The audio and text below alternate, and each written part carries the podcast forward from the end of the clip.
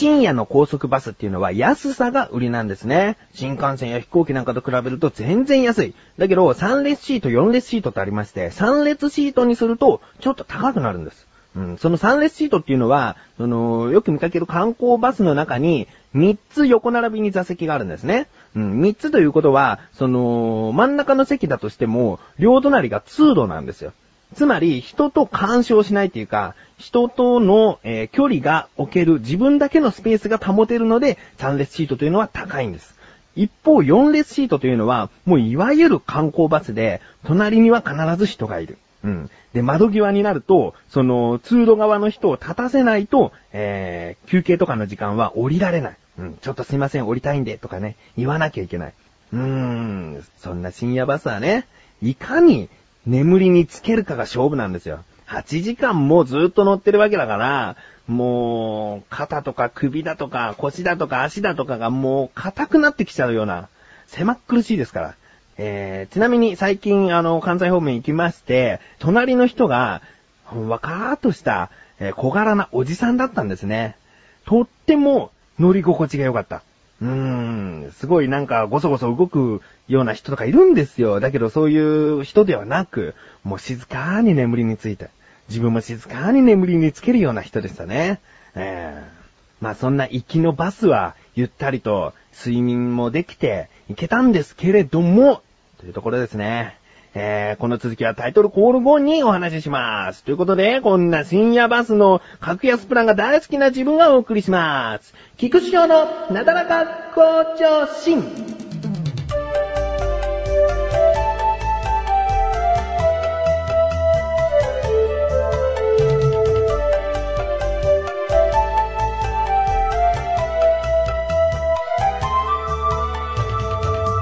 い、ということで深夜の高速バスのお話をしております。でね、帰りなんですよ。帰りはまたその日っていうのは大阪蒸し暑くって結構くたびれちゃったんですね。くたびれちゃったから高速バスの中ではゆっくり寝ようと。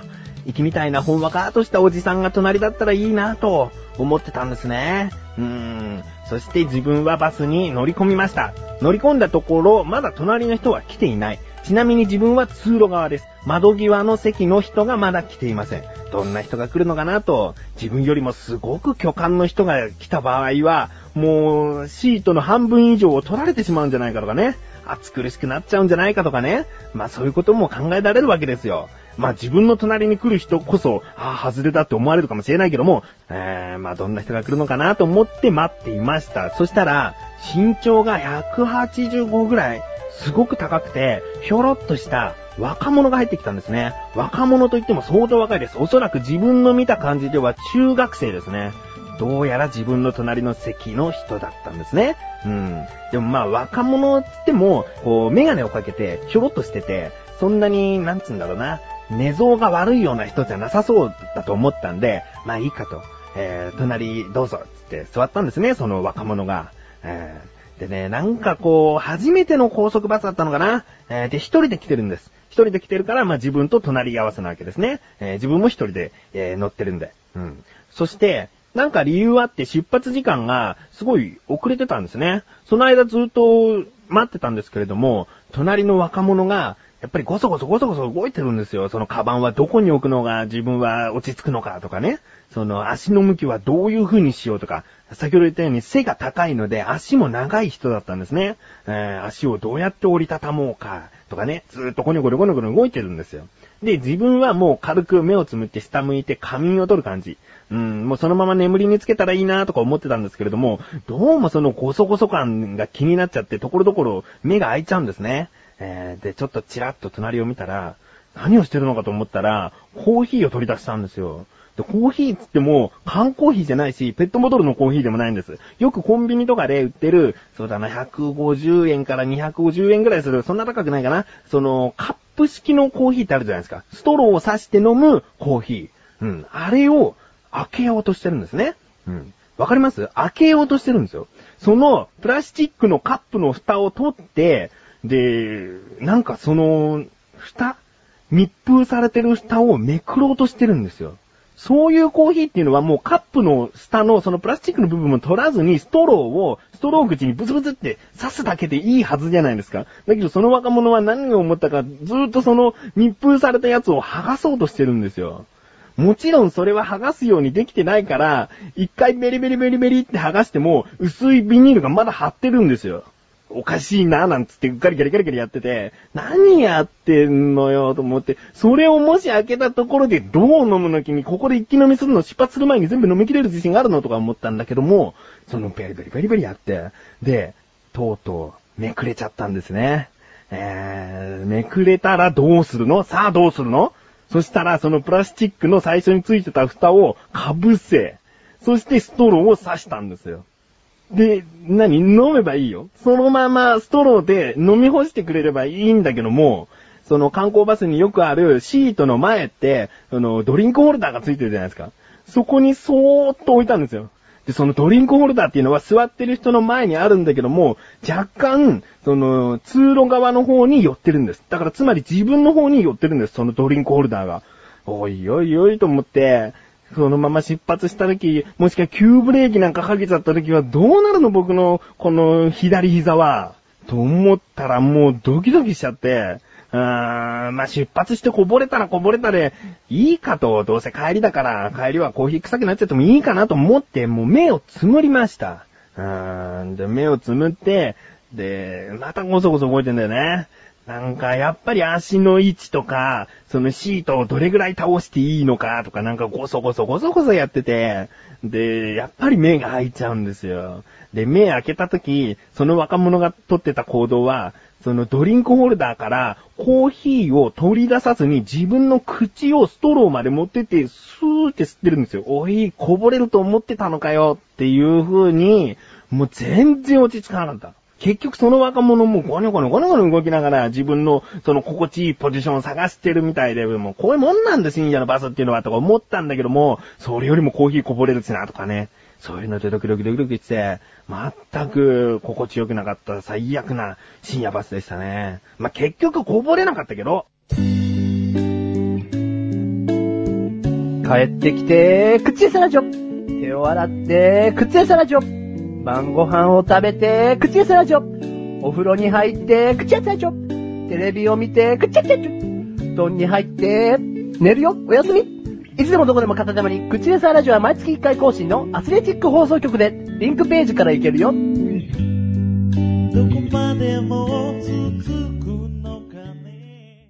はい、ということで、そんなイライラも吹き飛ばすぐらいまたメールが届いております。それではこんなに参ります。自力80%。このコーナーでは日常にある様々な疑問や質問に対して自分で調べ自分で解決していくコーナーでもあり、リスナーの方からのご相談やお悩み解決していくというコーナーです。それでは早速メールを読みしたいと思います。ラジオネームトマトン。トマトン、いつもありがとうございます。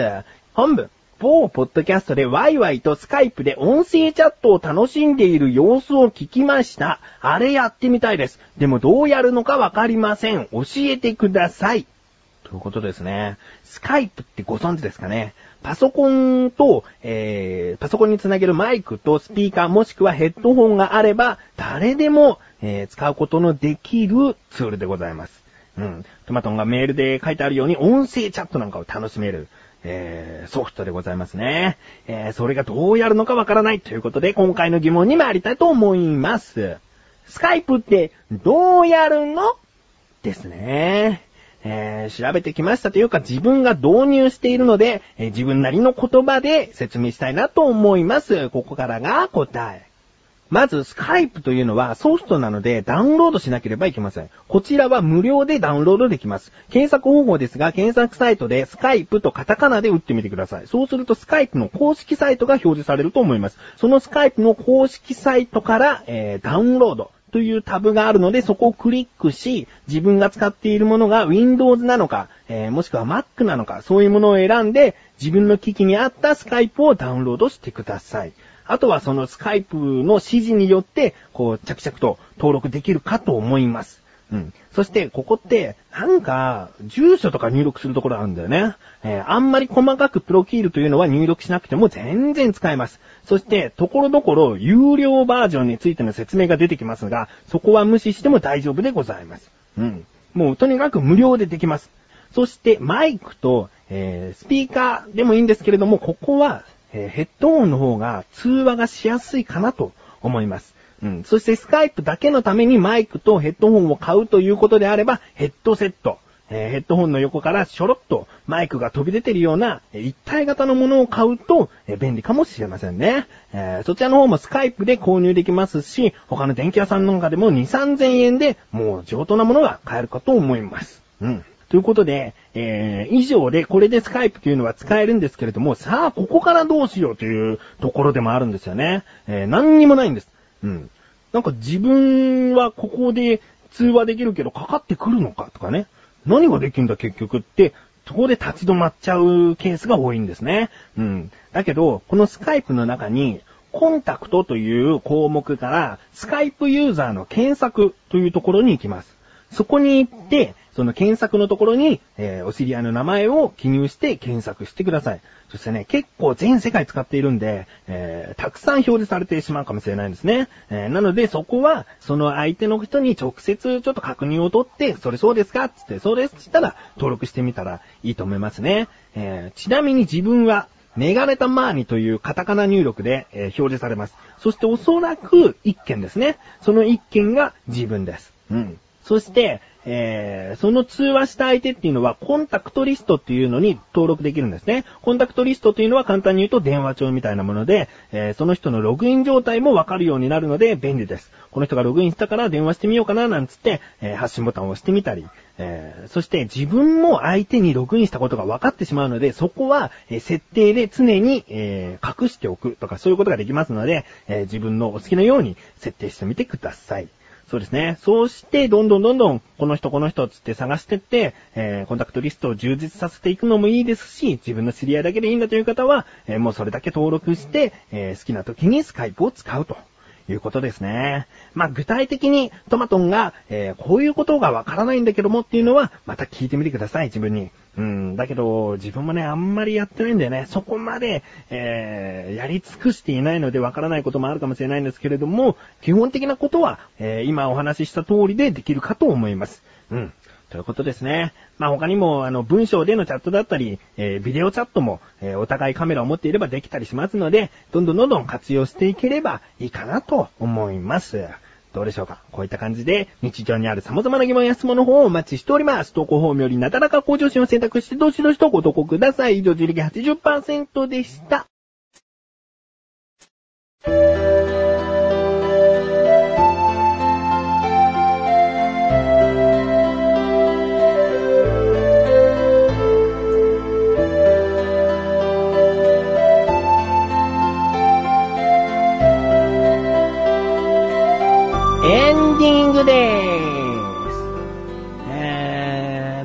自分は早口なのかなと思ってきた。うーん、なんで早口なのかな？言いたいことがいっぱいあるからですね。言いたいことがいっぱいあるし、なんだかんだこの15分番組というのは、15分に収まりきれてないところが多いんですね。えー実際は15分で収めてますけれども、結局編集だとかそういうもので、えー15分に収めちゃっているということですね。だから早口なんだけども、もっともっと実は喋っているし、いっぱいいっぱいいろんなことを話したいから早口になってしまう。うーん。うーん、なんていう、こんなのも、本当は入れたくないんだけども、そりゃね、頭も回転していかないんで、えー、頭の中でこれ喋ろう、これ喋ろうって思うときに、えー、ちょっと、うーんとか、あーとかね、まーとか言っちゃうんですけども、うん。またね、うん、つっちゃったね。えー、ということで、えーお知らせでーす。